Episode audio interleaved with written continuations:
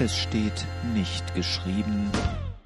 Der Heilige Geist kam über mich und diktierte mir die Worte, die ich der Welt über Jesus aufschreiben sollte. Seit Jahrzehnten spalten sich Gläubige an der Frage, wie die Bibel entstanden ist, weil daran die Frage nach ihrer Autorität geknüpft wird. Haben nicht auch die zehn Gebote besonderes Gewicht, weil Gott persönlich sie in die Steintafeln geschrieben hat?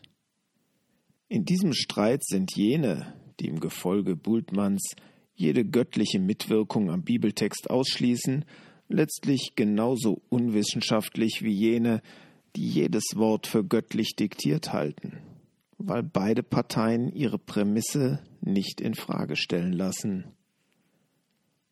Wie gut, dass einzelne biblische Bücher selbst Auskunft über ihre Entstehung geben, wie zum Beispiel das Lukasevangelium.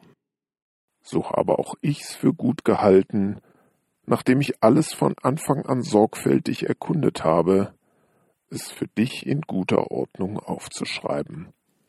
Lukas 1, Vers 3 Wenn man die Bibel ernst nimmt, handelt es sich hier also um einen Brief mit einem Forschungsbericht, der gar keine Unfehlbarkeit für sich in Anspruch nimmt. Mit diesem Anspruch kann man viel entspannter damit umgehen, dass etwa der Stammbaum Jesu bei Lukas von dem bei Matthäus abweicht. Und was ist mit der Aussage aus dem zweiten Timotheusbrief, alle Schrift sei vom Geist eingegeben?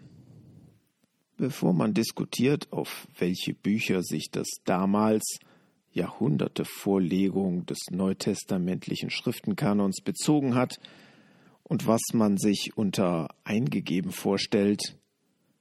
Lukas selbst erwähnt eine solche Eingebung nicht.